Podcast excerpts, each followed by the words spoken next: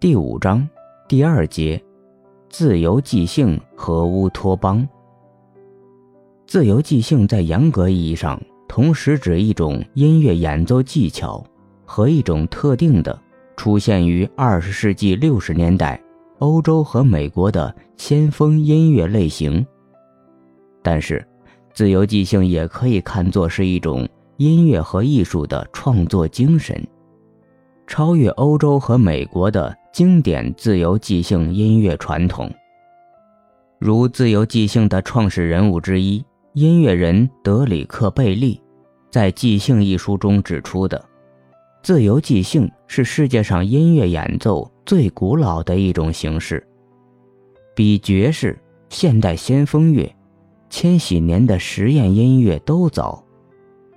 至今，自由即兴仍不存在统一或者唯一的权威定义。美国的小号乐手、作曲家莱昂·史密斯。将自由即兴定义为爵士音乐的衍生，而科尼留斯·卡迪尤却是从欧洲哲学和不确定作曲的角度定义自由即兴。在不同的地区，因其自身文化环境、乐手个体音乐背景的不同，自由即兴也呈现不同的特点，与其他音乐类型混合，包括爵士。原声电子、噪音、摇滚乐等。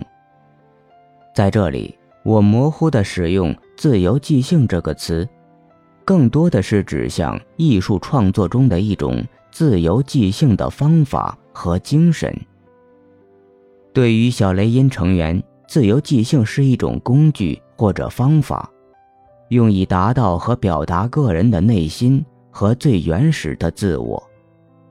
同时实现乌托邦状态，而佛教哲学是他们用来阐释语言外化自由即兴的参考系。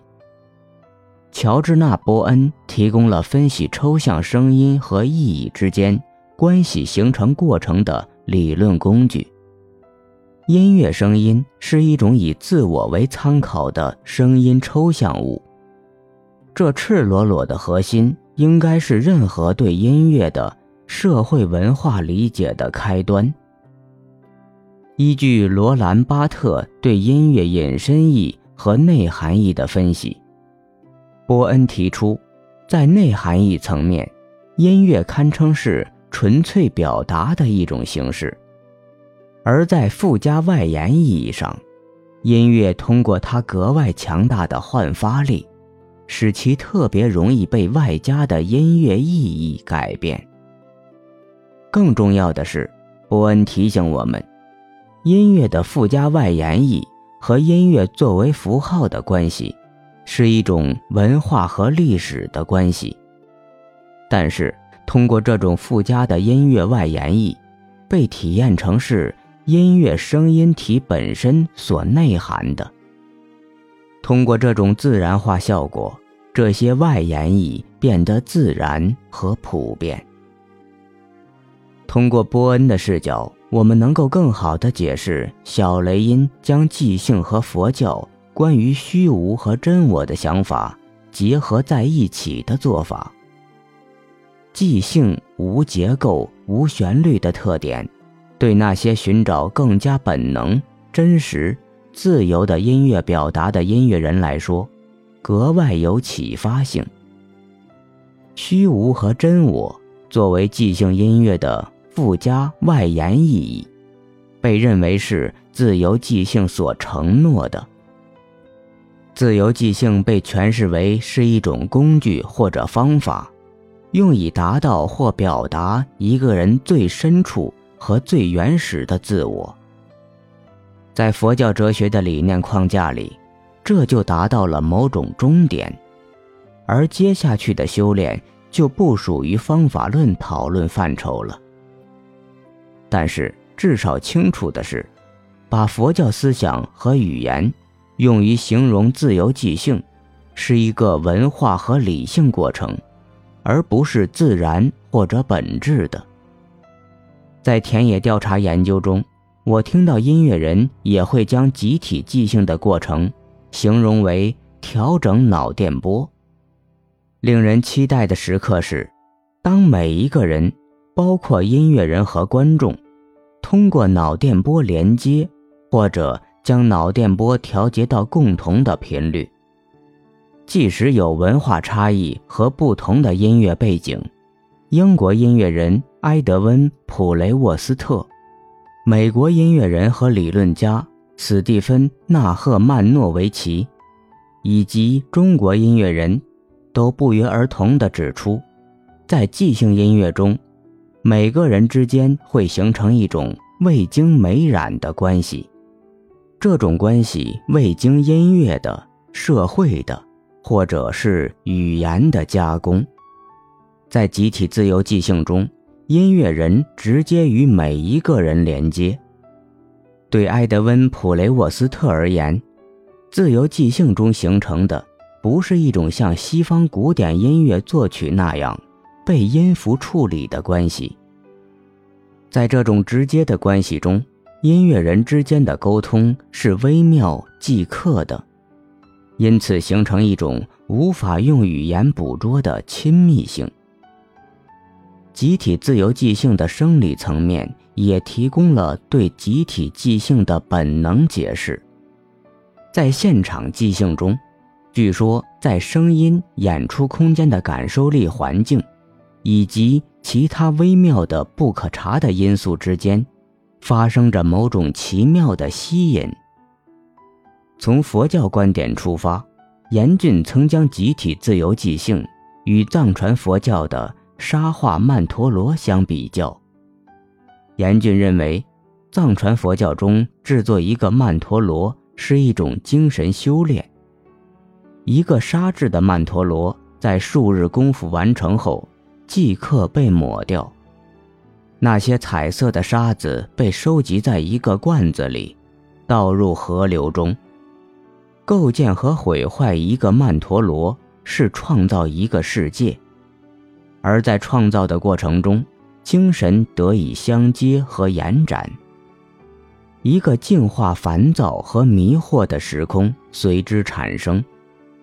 自我随着沙粒流入河流，与世界合为一体。而藏传佛教也是小雷音成员和其他一些实验音乐人热衷的宗教思想。将集体自由即兴与制作一个曼陀罗的过程相比，从中可以看出，自由即兴音乐对中国某些即兴乐手在精神上的重要性。集体自由即兴音乐的现场和变化，也是乌托邦被理解为一种状态，而不是一个最终目标的原因。而且，这种状态是不可控和不可预知的。与通过脑电波相连接的状态一样，对小雷音来说，这种非表征的、无法用言语形容的亲密感，也是生理和精神的。在我看来，使用佛教文学或生理的语言诠释乌托邦和自由即兴，反映出小雷音这个群体虽有相对少的社会政治动机，却有更多的存在主义倾向。另外，值得一提的是，还存在部分与小雷音乌托邦情节相类似的其他自由即兴乐手和团体。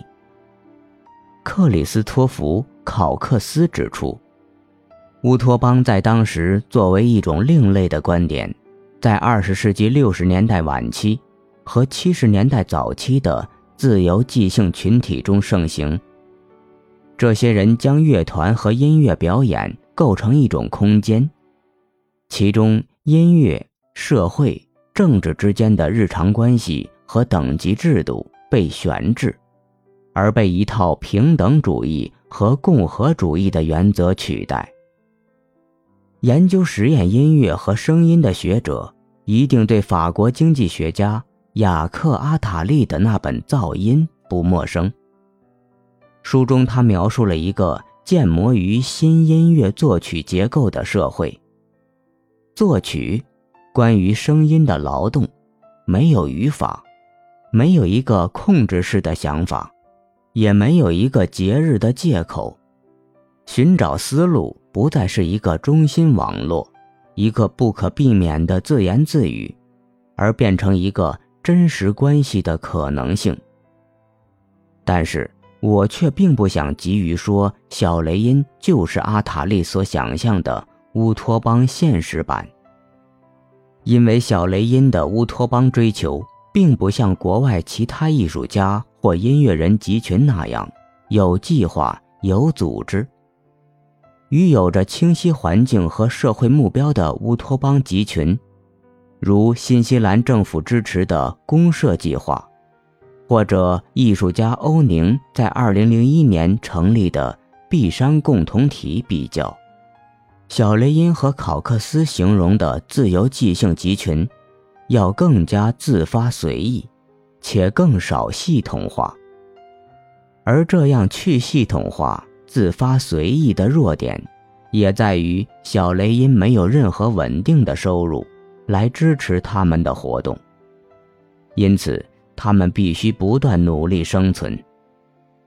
在中国当代语境下。小雷音在他们反主流审美的音乐实践中，甚至有一种挥之不去的无力感。这种无力感也许来自他们对结构化的生活的抵抗，与不得不通过卖乐器和设备，从事自由职业来维生，而加入他们反对的消费社会之间的矛盾。但是，正因为没有任何机构的支持。二零一三年九月的沙滩音乐节的成功进行，就成了更加有力的例证。的确存在着一种不被以盈利为目的的消费主义所控制的真实自我可以存在的现实。即使这个现实如此短暂，而无论是以音乐人、支持者还是观众的身份参与到这个现实中。都是既治愈又疯狂。在失去北京通州的租用房之前，小雷音是中国少有的几个世界旅行即兴乐手、实验音乐人的演出场地。在小雷音演出过的人包括波兰噪音乐手茨比格涅夫、卡科夫斯基。小雷音的音乐人也和亚洲的优秀即兴音乐人合作演出，比如日本的大有良英、韩国的柳汉吉、香港的 Sin Ned。小雷音的成员未曾尝试去申请什么机构基金，几乎没有机会去国外演出。然在只要有机会和条件，他们就会一起在国内旅行巡演。组织免费的音乐节活动。我第一次去小雷音是二零零一年七月，和一个来自瑞士的笔记本噪音音乐人妮可一起。我们在北京朝阳区汽车电影院里的两个好朋友酒吧，参加一场噪音演出时认识。妮可在做一个亚洲巡演，在严峻的介绍引荐下。妮可可以在小雷音已经策划好的一场名为《即兴严肃》的演出中加演。我们相约在地铁站见面，一起去小雷音。当天下着大雨，包括我和妮可的女朋友在内，小雷音一共有十一人，四个演出的乐手，调音师魏成，吧台的调酒师，魏成的女朋友。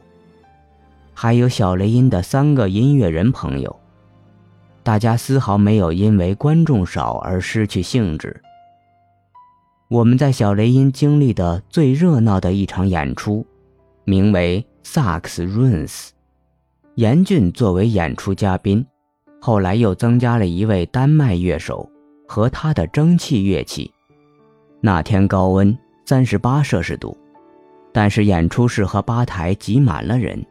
目测超过五十人，其中有当地的音乐人、设计师、艺术家、音乐粉丝和学生。我和一群人站在舞台附近，根本无法移动，被包裹在一个高能量的自由即兴音乐现场。时隔多年，我还时常想起2010年在小雷音的这场演出情景，想起音乐人脸上的表情，兴奋的人群，不间断的鼓声和萨克斯声，汗味儿和演出场地旁巨大鱼池里飘出的鱼腥味儿。现在，小雷音虽然没有了实体的存在场所，但是这个集群。就像是全球声音丝绸之路上一片本地的游牧绿洲，将继续旅行、演出、生活，为我们证明乌托邦在日常生活和自由即兴中存在的可能性。